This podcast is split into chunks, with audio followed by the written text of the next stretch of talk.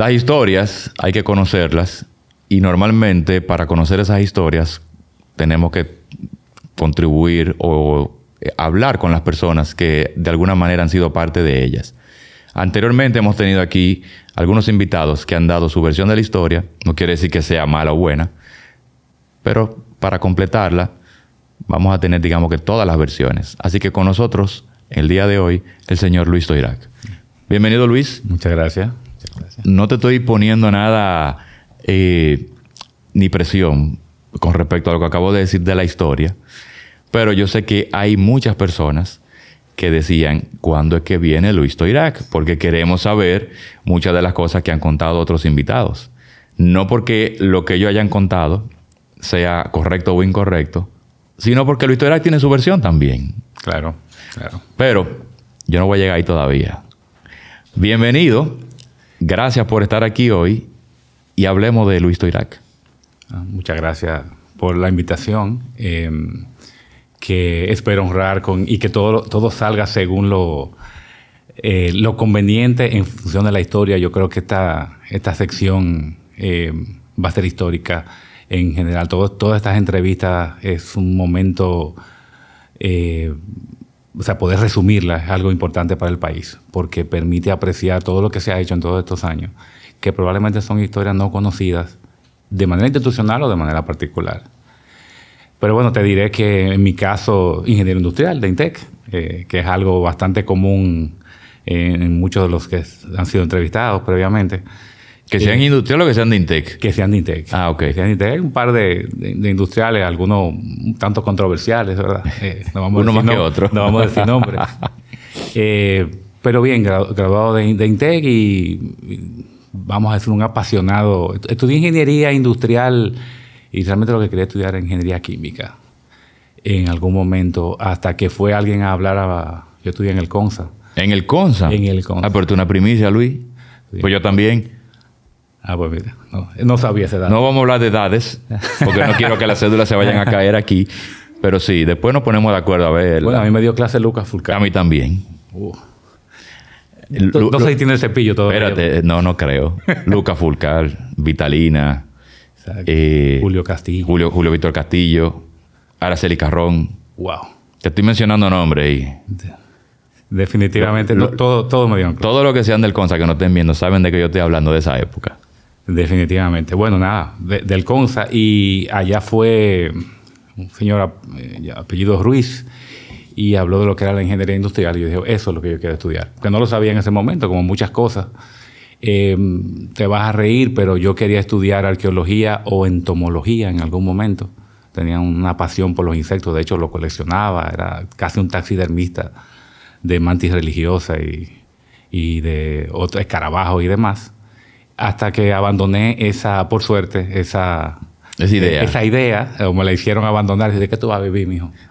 Eh, y al final... Es una eh, frase común aquí. o sea, como que los padres siempre inciden de, mira, está bien, dale, pero tú no vas a comer con eso. Exacto. Y ha, ha sido como una especie de, pasión, de, hobby eh, posteriormente. Bueno, nada. Y muy joven, me gradué joven, de 19 años. Y empecé a trabajar, había hecho un par de pasantías en distintas empresas, Colgate, lo que era Checo Industrial, que era hacía uniformes y demás, entre otras que recuerdo, y entré a trabajar en un conglomerado industrial del calzado, muy, eh, probablemente lo has oído mencionar, Celso Pérez Sepora. Hay muchos ingenieros industriales que, empezamos a trabajar ahí muy jóvenes, una gran parte de Intec. Eh, Los paredes se hacían ahí, ¿no? Eh, no, se hacía paseo, siete Paseo, ah, campeón. sí, campeón. En la parte, digamos, de de, los, de los que eran zapatos más hechos con materiales sintéticos, pero también había una, una planta que fabricaba Hush Poppies. Los famosos Hush Poppies. Poppies. Y eh, Brooks, que eran los tenis eh, famosos. Que, cuando uno no podía conseguir unos Nike o unos Reebok, Brooks era lo, que, lo que había. No, y cuando no tenía el, el, los Converse, eran los campeones. Eran los campeones. La versión local de PVC en vez de goma. Cada uno tenía su versión local. Exacto. Y, bueno, y los naturanos, que eran zapatos ya de, vamos a decir, de una gama un poco más alta. Y bien, era un, era un conglomerado con donde trabajábamos, estamos hablando de una planta de casi 2.000 empleados en su momento. Era una planta grande y era un, estoy hablándote del final de los 80. Y una, una, marca, bueno, varias, todas esas marcas estaban muy posicionadas. Muy posicionadas a nivel local e internacional. Eh, eran de Wolverine, que era la, planta, y había siempre, yo estaba en el sector local, el sector nacional, y hacíamos el zapato completo desde el diseño. Todo. Todo. O sea, que conceptualizaban, ideaban, desarrollaban. Exactamente. Y fabricábamos hasta moldes en algún momento. Eh, fabricábamos nuestras propias suelas y, por supuesto, la parte de arriba, que era el upper, el, corte. Y bueno, yo empecé a trabajar ahí en el área de calidad. Todavía no me había graduado. Y luego de graduar, pues me quedé como mucho, como pasan con muchos eh, pasantes o, trainees. Y me quedé casi más de 10 años ahí, eh, trabajando en, todo lo que tenía que ver con calzado en sus diferentes aspectos. La, la, primera cosa que hice fue trabajar en una planta de PVC, eh, eh, que, producíamos nuestros propios pellets eh, a partir de los compuestos para nuestra inyección y para venta. Y después fui, fui pasando por todos los departamentos y hasta el final terminé en, la, en el área de manufactura, que es el área que me, que me apasionaba y además que me dijeron, tú criticas demasiado en el área de control de calidad. No, deja ahora, tú qué dices cómo se debe hacer, hazlo tú ahora. Fájate ahí. Entonces la historia fue, fue muy distinta. Aprendí muchísimo. El calzado es una industria compleja. Y, pero tuve la, la ventaja de que había muchos ingenieros dominicanos y muchos visitantes españoles, norteamericanos, que iban con frecuencia o que yo visitaba las plantas. Y de hecho, eh, uno de mis eh, primeras acciones de entrenamiento en, campo a ese nivel fue en la donde estaba la planta, la casa matriz en Grand Rapids, en, en, Michigan. Michigan. Y ahí estaba la, planta y tuve la, posibilidad de, aprender de primera mano y sobre todo de recibir en la, recepción de los calzados que venían de República Dominicana, no de nuestra planta, sino de la, de la zona franca, pero de Honduras y, y otros países centroamericanos, comparar las calidades de los distintos países, o sea, porque veía los zapatos ahí. Y lo común en zona franca es que tú haces la parte de arriba y la suela se pone en el país de, que tiene una capacidad de inyección mayor o, una inversión de capital más alta. Generalmente lo que es mano de obra intensiva es lo que se hace en, zona franca local.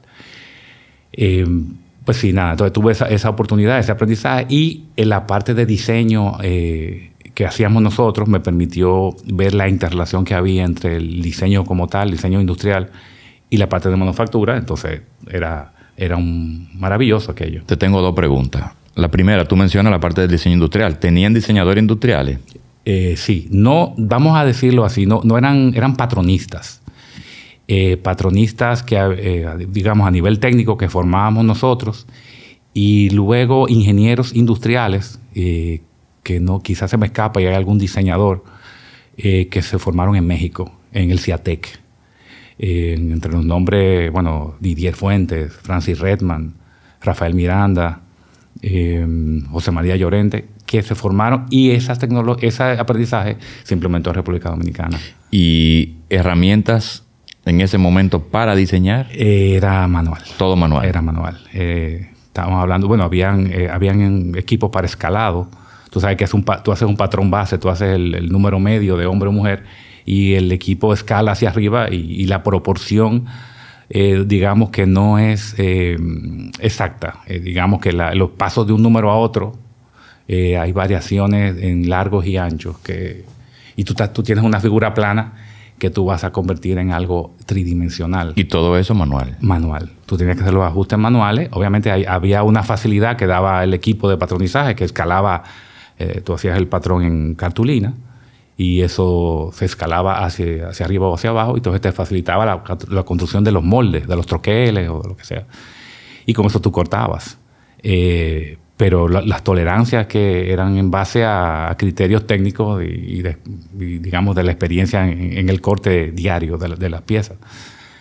Eh, pero tú tenías la facilidad de que como tenías la planta y habían líneas, hicimos de todo, hicimos eh, corridas pequeñas para probar las, eh, los moldes y probar los patrones antes de lanzar la producción en masa, pero también tú tenías que hacer las muestras.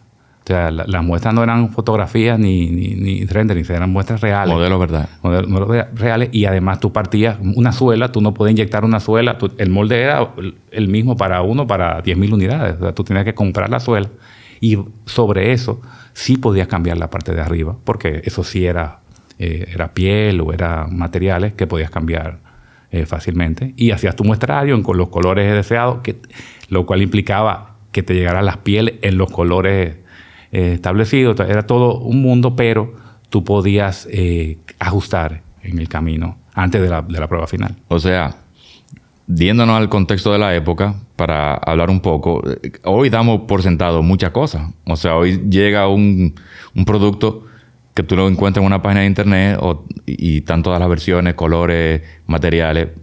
Vámonos a ese momento donde nada de esto existía. o sea, era literalmente artesanal, tradicional, análogo. Sí, intentamos automatizar muchas cosas. Eh, de hecho, a nivel, habían cosas que que eran muy, muy comunes, que hacía una plantilla, algo así, pero la, parte de arriba era, era más compleja. Y sí había una horma, por ejemplo, la horma de la simulación de tu pie. Horma punta cuadrada, puntera, punta redonda, lo que sea. La horma te definía un criterio distinto y te cambiaba totalmente eh, la superficie de, de, la, de, la, parte superior del zapato, del, corte. Pero bueno, ahí decía, eso se hacía a mano, eh, se escalaba eh, cada modelo era distinto, pero había un patrón base sobre el cual tú montabas la pieza. Entonces eso te ayudaba a que dentro de ese mismo patrón base tú cambiabas las piezas indistintamente, los ojaletes, la, pala, eh, el plato, y además tenías que decidir cómo, lo ibas, qué, cómo le ibas a poner la suela, que hay infinidad de, de posibilidades, desde desde montarlo, eh, eh, suelas de, PVC, suelas de neolite, suelas de cuero, suelas de TPR, de lo que sea. Y una sandalia que se montaba a mano, por ejemplo, o un zapato industrial. Yo, recuerdo perfectamente eh, cuando los equipos de montura, de piel, que fíjate, lo complejo que puede ser, que tú tienes cementos para pegar la, la suela, tú tienes un cemento que es un cemento duretano que dependiendo del tipo de suela tiene que usar un primer o que tiene que usar eh, o, neopreno o cemento uretano, en este caso que tiene que reactivar con calor o con luz. Pero en el caso del zapato, la piel que se monta a la plantilla, eso no se ve, eh, eh, nadie lo aprecia, pero tú tienes que soportar 125 mil flexiones. Tienes que tener un cemento que pueda ser flexionado en la parte de delante del pie y en la parte de atrás, pues ya es otro tipo de cemento, donde cuando tú consigues un equipo automatizado, tú puedes hacer mil unidades, eh, mil pares de zapatos en un solo día. Pero a mano harías 80. Tú sabes que yo siempre me, preguntaba eso, o sea, como diseñador industrial y como eh, persona involucrada a, la industria, siempre me pregunté el tema de cómo se calculaba o medían el, ciclo de vida de, un calzado, porque al final de cuentas siempre sabemos que lo primero que suelta es la suela y la parte superior. Y yo me imagino que mucha gente en pandemia sufrió lo que sufrimos todos, que como los zapatos no se usaban, estaban en un closet un año ahí trancado, el día que lo fuiste a usar no había suela, se despegó. Pasa mucho con el poliuretano, el poliuretano se degrada si no lo usas, tiene que, tiene que moverse. No pasa con, con otro tipo de suela, pero además tú dices, bueno, lo déjame coserlo, tú lo coses lateral o lo coses por debajo pero además tú tienes un distinto tipo de hilo, nylon, poliéster, algodón. Estamos dando tips aquí para que la gente sepa cómo mantener su calzado. Mira, avanzando un poco, tú tuviste 10 años en esa industria. Correcto. ¿Después de ahí fuiste a otro lugar o te fuiste de una vez a la parte académica? Eh, no, ahí después de eso dije, bueno, aquí yo voy a pasar mi vida entera siendo un ingeniero que hace zapatos. Déjame ver. ¿Te cuestionaste? Me cuestioné yo. Yo tengo 10 años haciendo zapatos, lo cual maravilloso, una industria compleja, se aprende mucho. Entonces pasé a un proyecto de... Había un proyecto previo donde de hecho trabajó eh, Sergio eh, también. Sergio Grullón. Sergio Grullón. el proyecto de reestructuración industrial, que era un proyecto de Naciones Unidas para el Desarrollo, que trabajó con, básicamente introduciendo herramientas Lean en distintos sectores nacionales. Un proyecto muy, muy exitoso y, famoso. Y había un proyecto eh, que era algo similar, pero con pequeñas empresas en cuatro sectores, muebles, calzado, metalmecánica y textiles. Entonces yo fui contratado para trabajar en el sector del mueble, que era otro, otro sector distinto. Obviamente se me pegaban de vez en cuando el tema de, zapatos, porque colaboraba con los colegas que estaban trabajando en esa área, pero el mueble era otro mundo. sobre todo que no tiene la sofisticación del calzado en términos de materiales, no tenía madera, o digamos MDF o cualquier otro material. Y ahí me di cuenta también, ya me había dado cuenta con el calzado, de la relevancia que tiene el diseño dentro de, cualquier eh, estrategia de, o de cualquier empresa. El diseño en, un sentido amplio, que no es solamente la parte de lo, cosmético, lo estético, sino la, parte estructural. Y la funcionalidad. La funcionalidad que tiene. Y en el caso de muebles, bueno, de hecho, eh, en ese momento las ganancias de productividad que se lograron fue debido a un cambio drástico en el diseño. Estamos hablando de que si ustedes entran a unos talleres de muebles al final de los 90, ustedes saben que es un espacio desordenado, sucio, plantilla que... Mucho desperdicio. Desperdicio que no tiene, madre. Y bueno, ahí me pasé unos años trabajando en esa área y, aprendí también de la parte agroindustrial del proyecto que después se expandió. Y después de eso, eh, pasé a zapatos de nuevo. ¿Volviste a los zapatos? Volví a zapatos, pero en Santiago. Tuve una experiencia emprendedora de fabricación de sandalias. Eh, se me había quedado esa espina clavada y fabricamos 16 mil sandalias para el sector turístico. yo quería hacer algo fuera de serie. Bueno, de hecho, eh, Arancha era una, Arancha Toribio, era consultar muchos de los, de los temas con ella en aquel momento. Y se me ocurrió hacer una sandalia para el sector turístico. Calculamos y dijimos, bueno, aquí viene tanto turista y no hay una oferta de una, sandalia local, un con materiales dominicano. Local, producto dominicano. ¿Cuánta lucha cogí? No me diga. Wow. Yo me fui a Gurabo porque veía que habían tejido, tejían eh, fibra a mano para que me hicieran una plantilla con, con esos materiales. Y dejó una muestra. Y bueno, quiero, para empezar, 3.000 pares de eso. Tú sabes que jamás sucedió. No se Ni, ni, cinco pares de, ese tema. Después, eh, bueno, eh, dije, vamos a poner una argollita de coco en la, parte, con un nudito, con una soga de cabulla, que me fui a Santiago Rodríguez para buscar la soga. Bueno, ahí sí, Porfirio eh, Peralta me salvó porque me facilitó una soga hecha con, con unos materiales que él tenía en Santiago Rodríguez, por suerte. Pero el coco, la anilla de coco, pongo un pedido a unos artesanos, me llegaron rápidamente 400 unidades. Y de ahí en adelante era por cuenta gota. Cuando fui a ver, era mano. Una por una. Una por una, en una piedra de amolar. Imagínate tú el, trabajo que daba eso. intenté una locura. contribuir con unos taladros de doble, doble golpe al final yo pude entregar eso.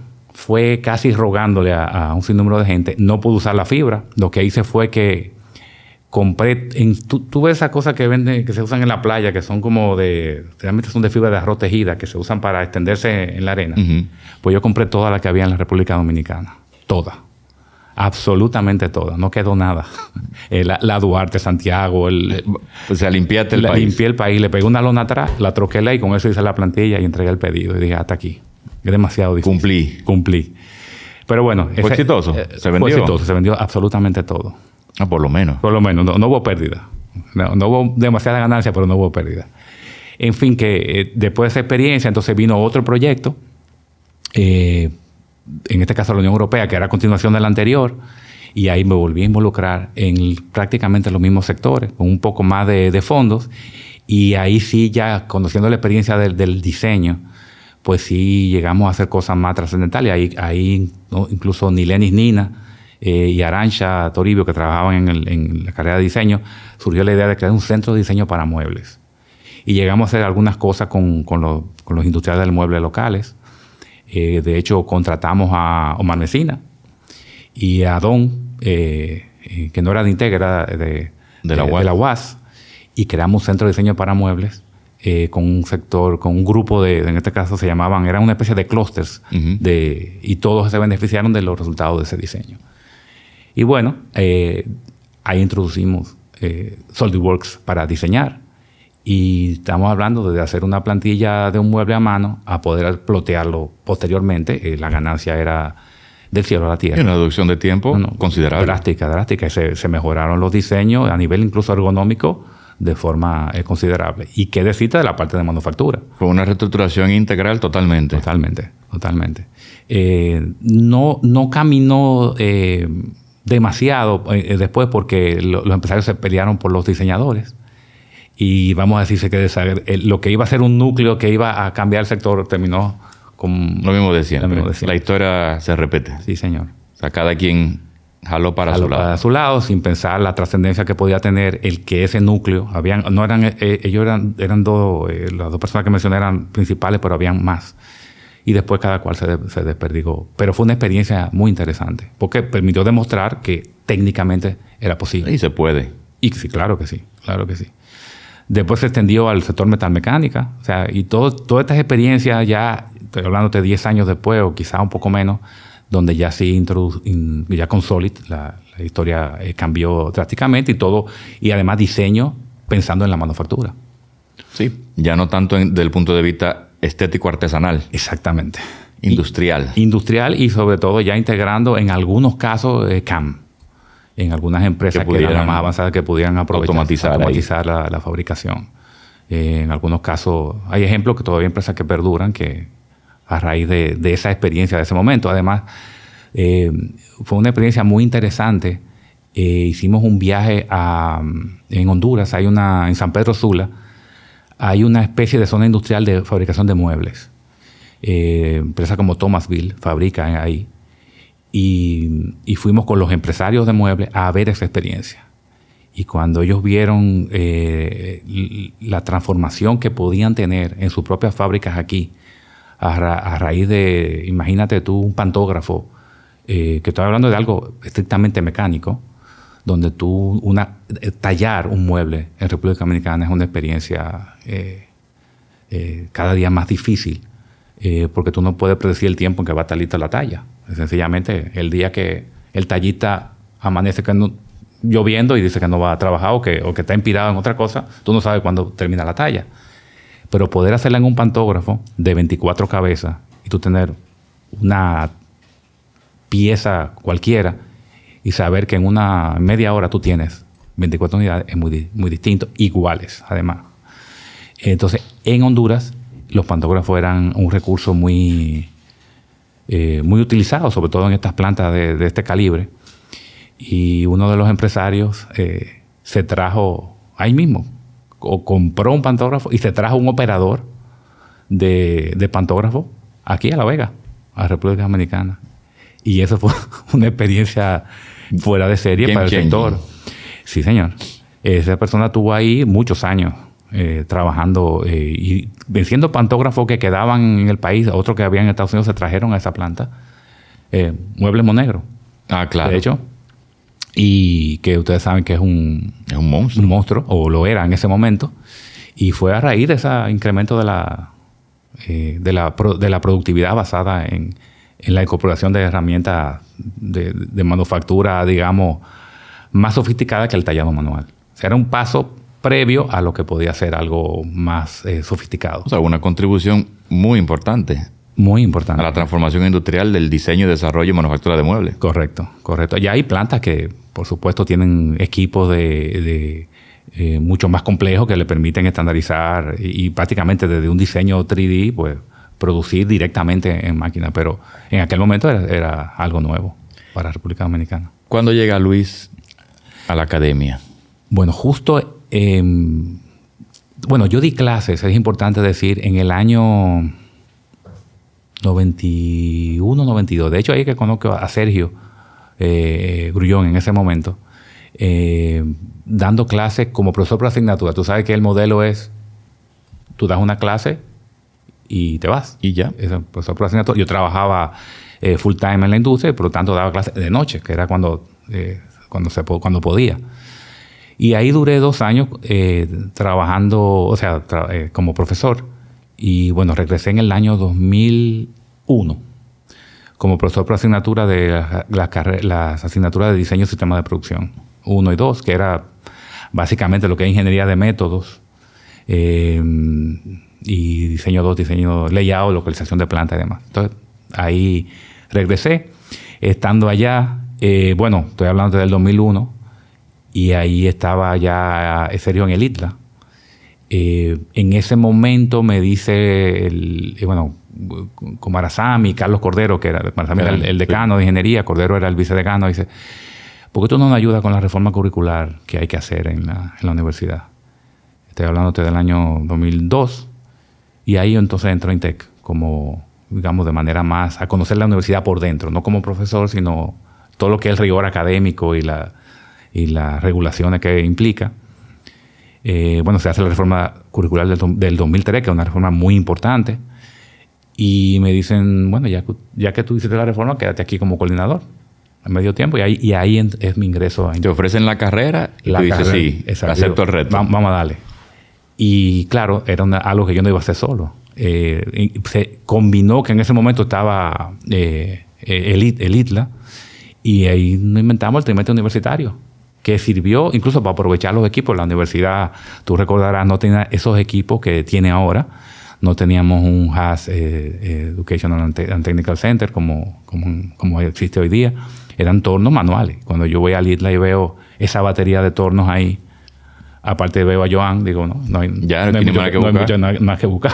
Y si además de eso me dan un autobús para que los estudiantes vayan y vengan, demasiado bueno para ser rechazado. Que debo decir, eh, no sé si Sergio lo mencionó, que ahí no, no se cobra un centavo.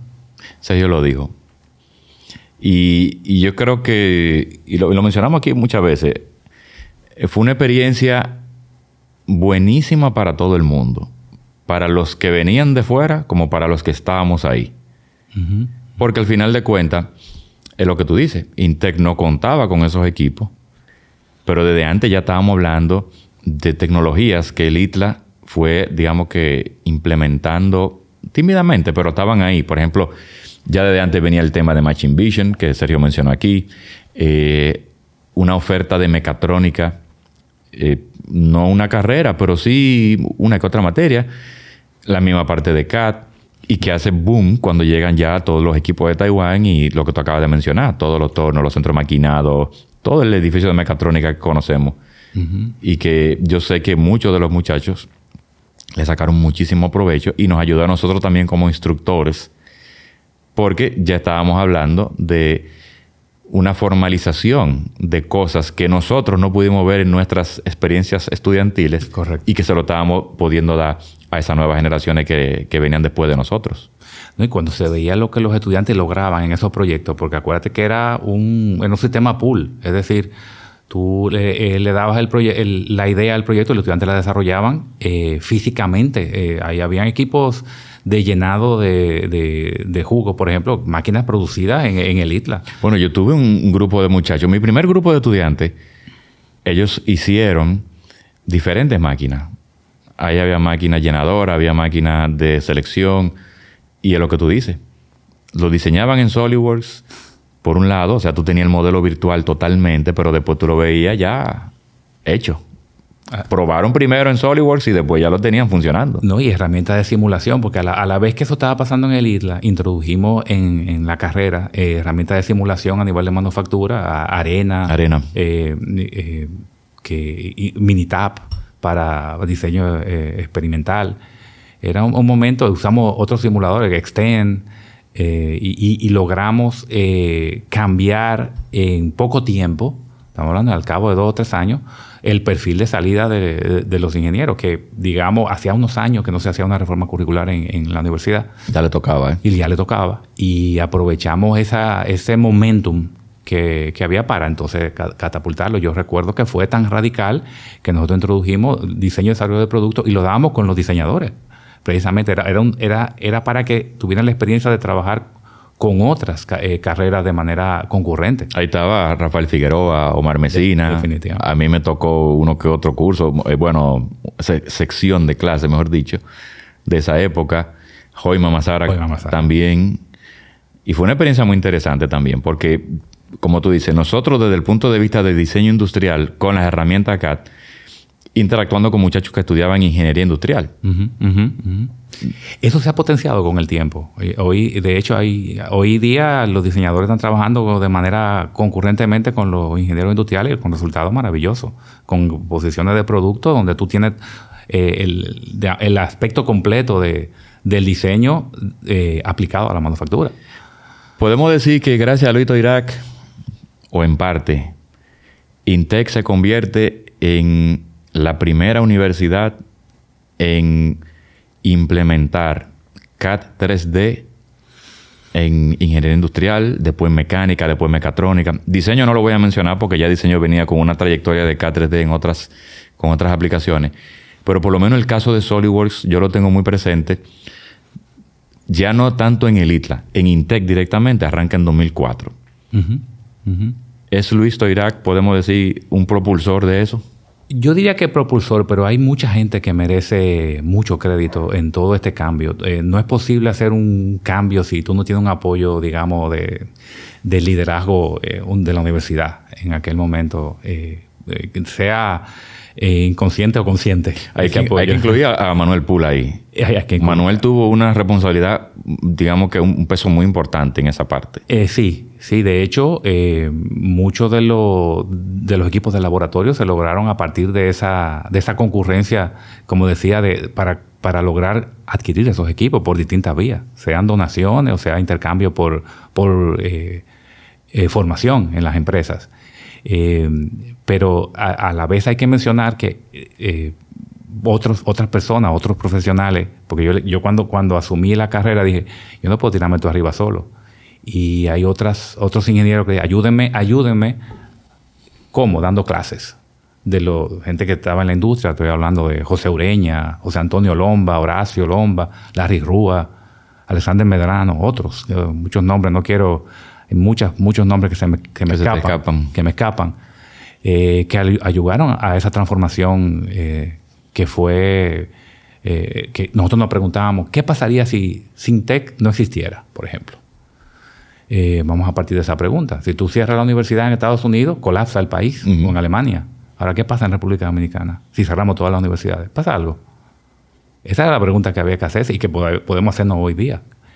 Yo creo que eh, se han dado pasos eh, muy importantes con el tiempo, pero hace falta una, segura, una segunda ola de transformación a nivel tecnológico. Ya toca. Ya toca. Esa, esa ola la aprovechamos, creo que la, la exprimimos, la ordeñamos, pero es necesario una serie de inversiones de infraestructura importantes.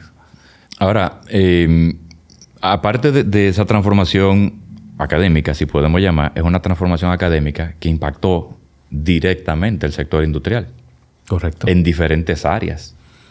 Tú lo acabas de mencionar. O sea, los muchachos de Intec llegan a empezar a posicionarse en muchísimas fábricas, en muchísimas industrias.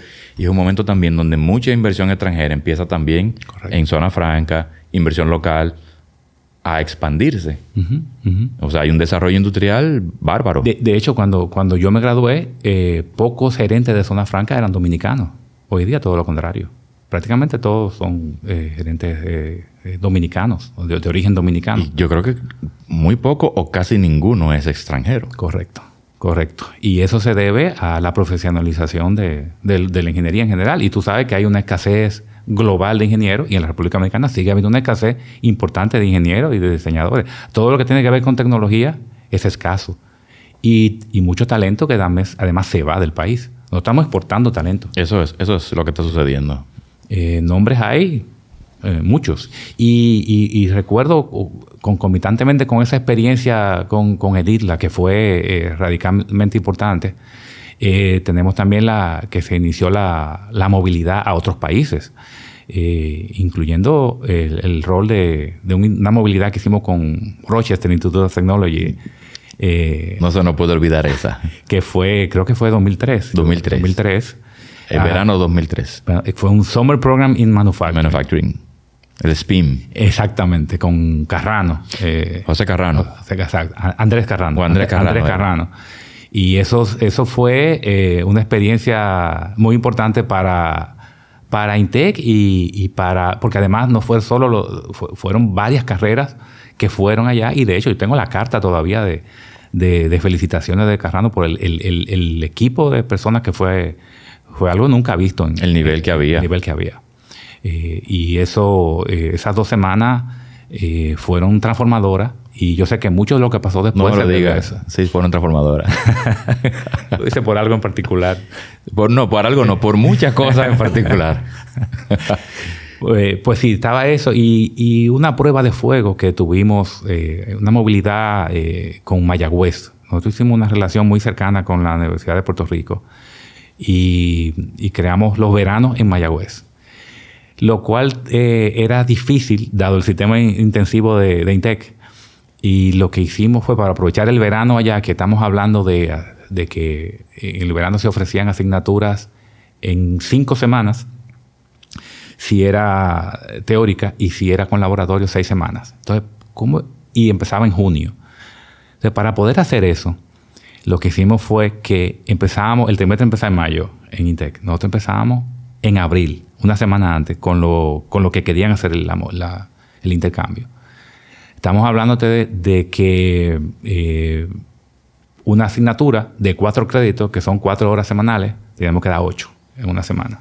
Entonces, llevar veinte y tantos estudiantes a que empezaran en la primera semana de abril, sin tener casi vacaciones, a coger ocho horas, y son, eran dos asignaturas, dar 16 horas de asignatura intensiva para terminar la quinta semana para poder ir a Puerto Rico. O sea, estamos hablando de que INTEC es intenso de por sí. Eso era requete intenso. Era duplicar la intensidad. No, no, no. Eso, eso, una locura. Eso fue una locura. Eso fue una y se logró. Y se logró. Y se logró eh, porque la idea era no atrasarse. Era, era tomar las asignaturas que tocaban en su penso. Hicimos los ajustes necesarios para tomar dos asignaturas en INTEC y las dos restantes en Puerto Rico. Estoy hablándote de los laboratorios de procesos industriales en Puerto Rico o investigación de operaciones o asignatura muy, muy pesada, planificación, por ejemplo, entre otras que recuerdo. Y, con la, eh, y, los muchachos dieron la talla. De hecho, eh, lo recibía allá el, embajador dominicano, lo recibió, se iban en el ferry y fue una experiencia no solo académica, cultural, eh, transformacional. Porque tú tenías, no, solo, no era solamente las clases, era vivir, comer, interactuar, interactuar uno con totalmente. otro. Y tú sabes que en esas experiencias salen los egos, salen, sale, sale todo. y hay que convivir en un solo, en un solo espacio. Pero se, logró ese. Y déjame decirte que todos pasaron, porque había, era, eso era, digo que era una prueba de fuego, porque es un test para probar el perfil de salida de los, de los ingenieros de, la universidad. Y la primera vez le fue tan bien, nadie lo creía. Nadie lo creía. No, eso no, tú lo seleccionaste, eso no puede ser. Eso está arreglado. Eso está arreglado. Ok, yo digo, ok, perfecto. El año que viene lo volvieron a hacer con los mismos resultados. Fue tal... No fue una casualidad. No fue una casualidad. Nadie reprobó una asignatura en tres años. Ninguno de los. ¿Qué tiempo lo siguieron haciendo? ¿O solamente se hizo esos dos años? Se hizo por tres años, vamos a decir, de manera masiva, y luego continuaba, continuaron de manera eh, aislada. Eh, por ejemplo, en ese grupo inicial, que fue eh, el profesor Omar Aponte, que hoy continuó con la experiencia, ya en una asignatura que tomaron los industriales, eh, que era opcional y después se, convirtió en obligatoria, que era automatización de procesos, el cual los estudiantes con componentes feature techniques y tenían que automatizar una línea, tenían que electrificarla, hacer la parte mecánica, la parte electrónica, pues el laboratorio de Mayagüez, que de hecho nos sirvió de modelo, era exactamente el mismo. Entonces lo que hacíamos era que los estudiantes nuestros iban allá, eh, cuando tomaban la asignatura, a compartir esa experiencia con los estudiantes de Mayagüez y volvían. Eso se hizo como por seis o siete años.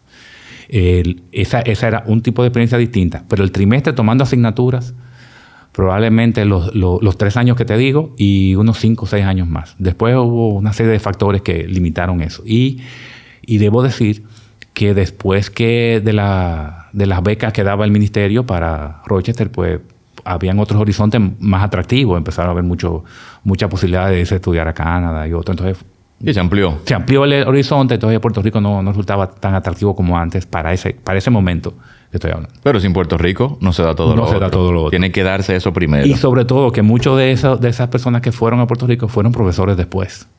Eh, la relevancia que tiene es que, estoy hablándote de que 12 o 15 estudiantes que, que fueron a Mayagüez que tomaron el trimestre universitario al mismo tiempo en el ISLA, o sea, hicieron, tuvieron las dos experiencias y que luego fueron a estudiar maestría a, Rochester. La relación con Rochester fue importante porque después tuvo el programa de becas y esos profesores que tomaban maestría afuera, pues iban a trabajar en Intec y muchos de ellos todavía están allí hoy. O sea, el compromiso era, vamos a aportar al país eh, en la parte docente luego de que ustedes vengan de su programa de maestría. Claro, a devolver la formación. Y además que es sumamente necesario. O sea, eh, eh, estoy hablando de hechos aislados, pero ha, hecho falta, fíjate que yo te hablé de tres proyectos, que son iniciativas de la cooperación internacional.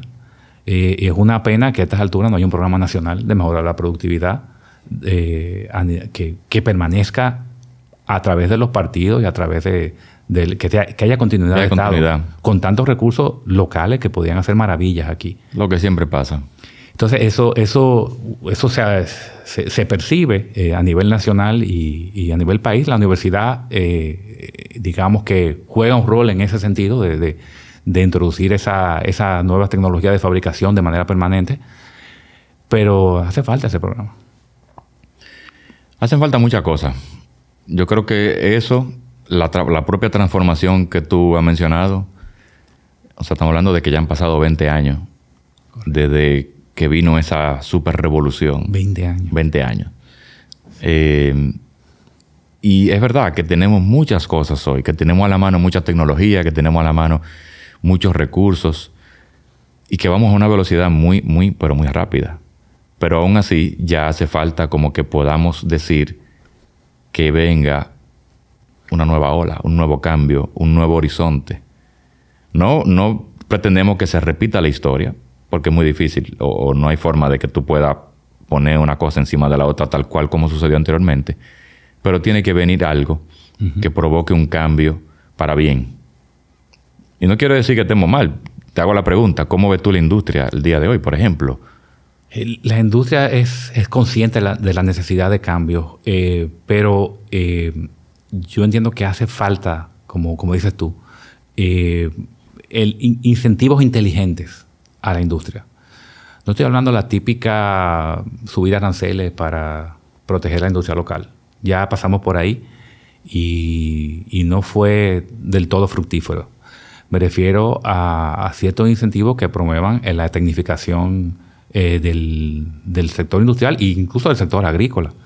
Eh, gran parte de las oportunidades que, desde mi punto de vista existen a nivel país son agroindustriales por, características del país a nivel de clima y hay muchos microclimas que nos permiten distintos cultivos, independientemente de que no sean, de que no tengamos el terreno para que sean masivos y que hay una serie de elementos que inciden en la, productividad nacional, desde el combustible y, otros que, podemos mencionar. Pero hace falta una ola de cambio eh, la universidad, las universidades en general tienen un rol importante y sí hay un, eco. Por ejemplo, algo que, debo mencionar en todo esto es que en todo momento eh, ha habido mucho la, ayuda y el eco de la industria eh, en términos del comité consultivo. Es decir, cuando comento lo de la movilidad, cuando tú ves a, los estudiantes de, siendo exitosos, no solo en, en los programas de movilidad, que tuvimos con universidades europeas, norteamericanas, asiáticas, sino cuando hacen su, programa de maestría de manera exitosa, tú te das cuenta que, que hay un nivel adecuado que compite con cualquier eh, eh, país del mundo. Eh, pero tú, tú eso, eso se puede potenciar de manera drástica. y me refiero, por ejemplo, privilegiando becas para la gente que va a estudiar ingeniería o carrera técnica en general, no estoy hablando solamente de ingeniería, porque es una forma de, de que más gente se involucre y que le pierda el miedo a la matemática, a la física y a, todo lo que es ciencias. STEM. Así es, entonces eso, eso, eh, eso se, eh, hay que promocionarlo de manera eh, más, vehemente. Y digo de los comités consultivos, tú sabes que en la universidad cada carrera tiene un comité de profesionales y de empresarios que contratan a los egresados y son los que te van dando la pauta de ese perfil de salida, que es, un, es una escucha eh, constante. Eh, y siempre tuve el apoyo del sector empresarial de, en ese sentido, de poder retroalimentarnos de qué es lo que estamos haciendo mal, qué es lo que estamos haciendo bien, qué podemos mejorar. ¿Por dónde hay que ir? Sí, eso es imprescindible. Si nosotros no, no, no tenemos ese, ese oído, no, ¿Eso se está viviendo hoy? Eso se está viviendo hoy. Eso Todavía la, industria sigue abierta a, escuchar y a, apoyar. Yo te diría que sí. Yo te diría que eh, más de lo que se pueda pensar, a veces la, es una oportunidad de que la organización, me refiero a las universidades, podamos acelerar eh, los procesos lentos que tenemos. Eh, la, burocracia académica a veces te, te, impide hacer cosas eh, que, que, tú sabes que son las correctas y que hay que buscar la forma de dentro de lo permitido que se puedan lograr. Tú has dicho algo clave, porque para muchas cosas en las universidades, no voy a mencionar ninguna, hay agilidad, pero para otras esa agilidad no existe. Eh, Lamentablemente esa burocracia eh, sí, y es, algo país, o sea, desde, la aprobación de un programa hasta la, yo diría que contratación de ciertos profesionales que son certificados en ciertos softwares y que por no tener maestría no lo podemos contratar. Eh, esas son las reglamentaciones. Eh, y que no necesariamente, y yo sé que aquí me puedo meter en un lío, pero estamos hablando de que tú dices, ok, tengo este recurso que tiene el conocimiento, que tiene la certificación, pero simplemente porque no tiene una maestría, no puede entrar a un aula de una clase. Y el que sí tiene la maestría, que puede ser una maestría en, no sé, en curar el pecho apretado, pero no tiene nada que ver con lo que vamos a ver en la clase, ese sí puede entrar a la clase. Exacto. Y de hecho, yo sé que hay un, esfuerzo del Estado en la certificación de las competencias, que eso es algo que hay que acelerar. Pero tú tienes una persona que tiene 40 años en la industria y no tiene maestría.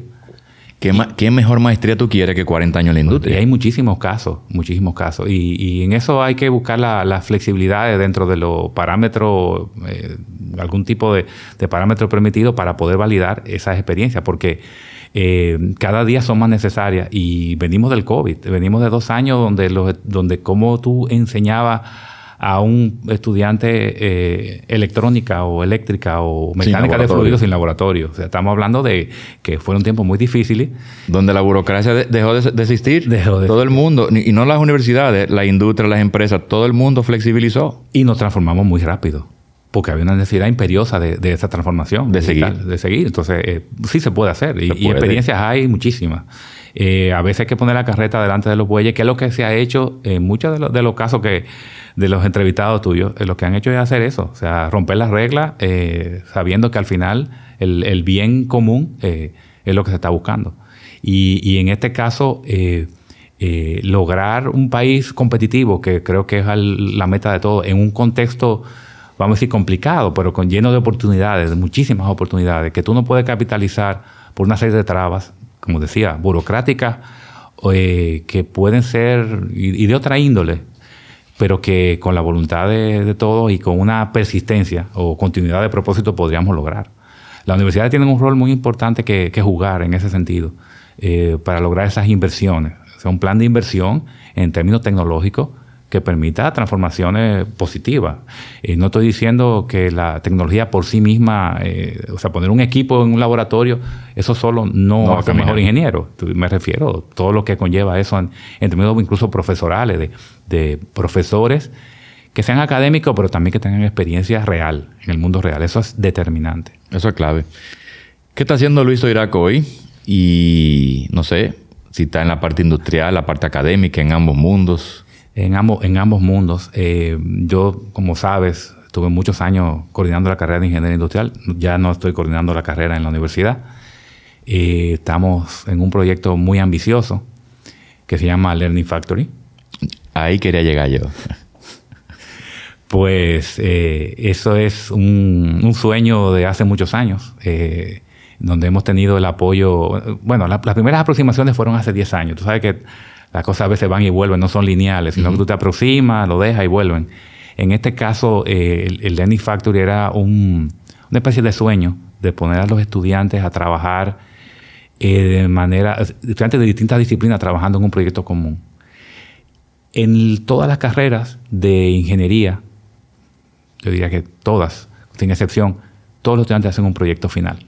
Dos trimestres, dependiendo de la carrera, en algunos casos hasta tres. Pero cada estudiante elige su proyecto, elige a sus compañeros y elige eh, sí, el proyecto. Y en base a eso define un alcance y entrega un proyecto y chao. En este caso es, el proyecto no lo pone el estudiante, no elige a su compañero y tiene que trabajar de manera concurrente. Es un proyecto real de la industria, eh, donde hay un menú de, de posibilidades y las empresas plantean el proyecto y patrocinan el proyecto. Es decir, con las limitaciones económicas que pueda tener el proyecto, porque los estudiantes son los que tienen que financiarlo, y estamos hablando de, sobre todo, proyectos donde implica eh, proyectos de mecatrónica, que implica la construcción de un equipo, un dispositivo. En este caso, hay un límite, pero hay una mayor posibilidad de, eh, de tener un proyecto de mayor alcance. Y entonces empezamos con esa idea el año, vamos a decir, de manera ya eh, concreta, el año pasado. Eh, trajimos al director del Learning Factory de Penn State University, con el cual sabe que tenemos los programas 2 más 2 y una relación de, hace unos años. Eh, visitamos Penn State University y vimos el, el kickoff de los proyectos de ellos, cómo se hacía. Y bueno, dijimos, vamos a replicar eso en República Dominicana, aplatanado, por supuesto. No tenemos un edificio de cinco plantas con todo lo que tiene que haber como, como tienen ellos. Vamos a usar los laboratorios que tenemos ya y, la, y, la, y las plantas, las plantas de la empresa. Y bueno, tenemos seis proyectos en curso con seis empresas nacionales y de zona franca en camino con estudiantes de seis carreras. Luis, pero eso es parte del cambio que hemos hablado. eso es parte del cambio. Y eso pone la carreta delante de los bueyes. Eso pone la carreta. ¿Y de dónde surge? Decir, déjame buscar en la guía Penn State para llamar y a ver qué me dicen. Eh, a ver, déjame un poquito de memoria. En, el, en la década, bueno, yo creo que era mil, 2008, 2010, no recuerdo bien, pero en esa época eh, visitamos Penn State con la idea de hacer un, unos programas 2 más 2 en ese momento, mira, que lo acabo de recordar, habían unos condicionantes. Primero, que ellos supieran cómo eran nuestros estudiantes, que si teníamos el nivel para poder hacer un, tipo de movilidad. Hicimos un acuerdo aprovechando que nuestro rector era egresado de, Penn State y Manuel Mendoza de la carrera de electrónica. Eran egresados de, de Penn State y los visitamos. Ahí, bueno, ahí conocemos del HAS y surge la idea también de hacer algo parecido con, con Intec y de, el origen de, de parte de, de, por qué está en Intec ese, ese centro. Y, fuimos al Learning Factory en aquel momento, que no es ni la sombra de lo que era ahora. En aquel momento era un programa eh, todavía opcional, no era obligatorio, ya hacía era, en algunas carreras era obligatorio, pero no, no era opcional, después fue obligatorio. Y en ese, en ese contexto, nuestros estudiantes, 12, iban a ir allá y 12 iban a venir a República Dominicana de Penn para, para conocernos durante 10 eh, días. Pues nuestros estudiantes tenían que presentar en inglés su proyecto, un proyecto final o un proyecto de una asignatura ante un escenario de estudiantes de maestría en Penn Ya tú te imaginas el reto que implicaba eso. Y nuestros estudiantes lo hicieron. Rompieron. Muy bien lo hicieron muy bien, debo decir. Y luego nos tocaba recibir a los de ellos. A los de ellos aquí. Eh, y coincidió que en ese momento llegaban a República Dominicana eh, unos estudiantes que habían estado en un intercambio con Mayagüez también. O sea, y coincidió con la presencia ahí. Y que el rector de, de, Mayagüez eh, también tenía un Learning Factory con Penn State. Entonces, cuando ellos vieron al rector de Mayagüez hablando de los estudiantes nuestros en un escenario. Ahí se abrieron las aguas. Se abrieron las aguas. Aquí no, hay, no, hay manera de No hay que firmar. Entonces, no, no fue tanto así, pero bueno. Eh, eh, ahí a raíz se hizo el acuerdo, se, hizo, se empezaron los dos más dos.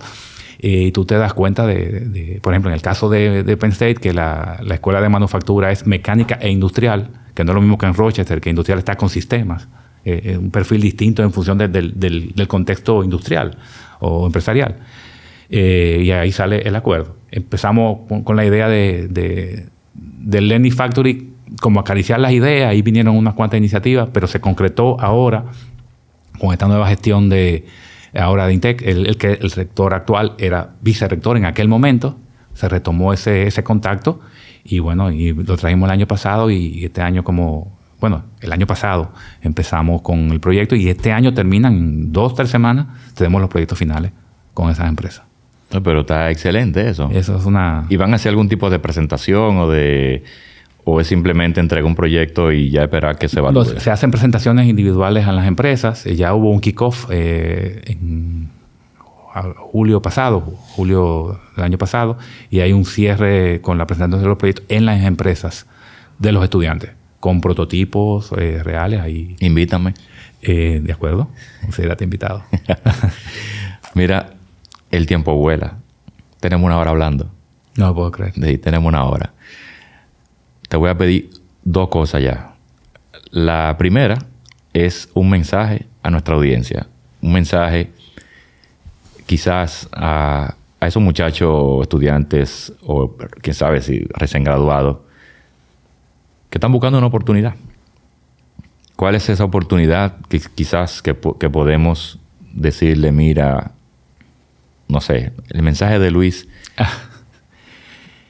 Eh, de, de- de- de la circunstancia, el día de hoy, la industria de hoy, el aprendizaje de hoy, las puertas que se pueden abrir hoy. Yo, yo pienso que si tuviera que decir algo, lo dice un apasionado de la ciencia, pero que eh, desde mi perspectiva de ingeniero, pues, obviamente tengo conflicto de intereses, pero yo diría que hoy más que nunca hay oportunidades para el que quiere, el que se decide estudiar ingeniería o ciencia en general tiene oportunidades nunca antes vistas, que trascienden incluso eh, la isla, la República Dominicana. Ya, ya, ya lo- los egresados de las universidades no deberían ser eh, solo pensar en el, en el país donde tú vas a, estás viviendo ahora, sino que hay la frontera es, el mundo.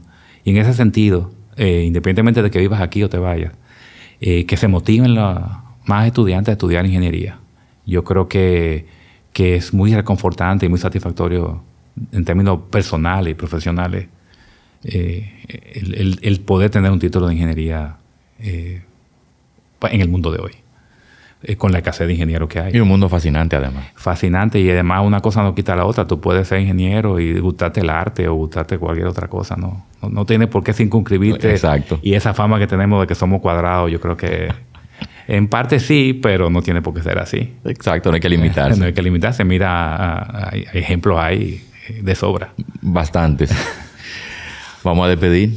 Así que esa es su cámara allí. Eh, Recuerda que siempre dar like, suscribirse, comentar y seguirnos en nuestras plataformas digitales. bueno, señores, si les gustó este, este podcast, eh, denle like eh, y Suscribirse. suscríbanse a, al- a YouTube, a este canal. ¿Me queda algo? Comentar. Eh, y comenten, por supuesto. Que Yo sé que tú vas a recibir muchos comentarios. Estoy seguro de eso. Yo ya, ya tendré la oportunidad de leerlo. Y lo puedo responder, yo creo también. Bueno, entiendo que sí.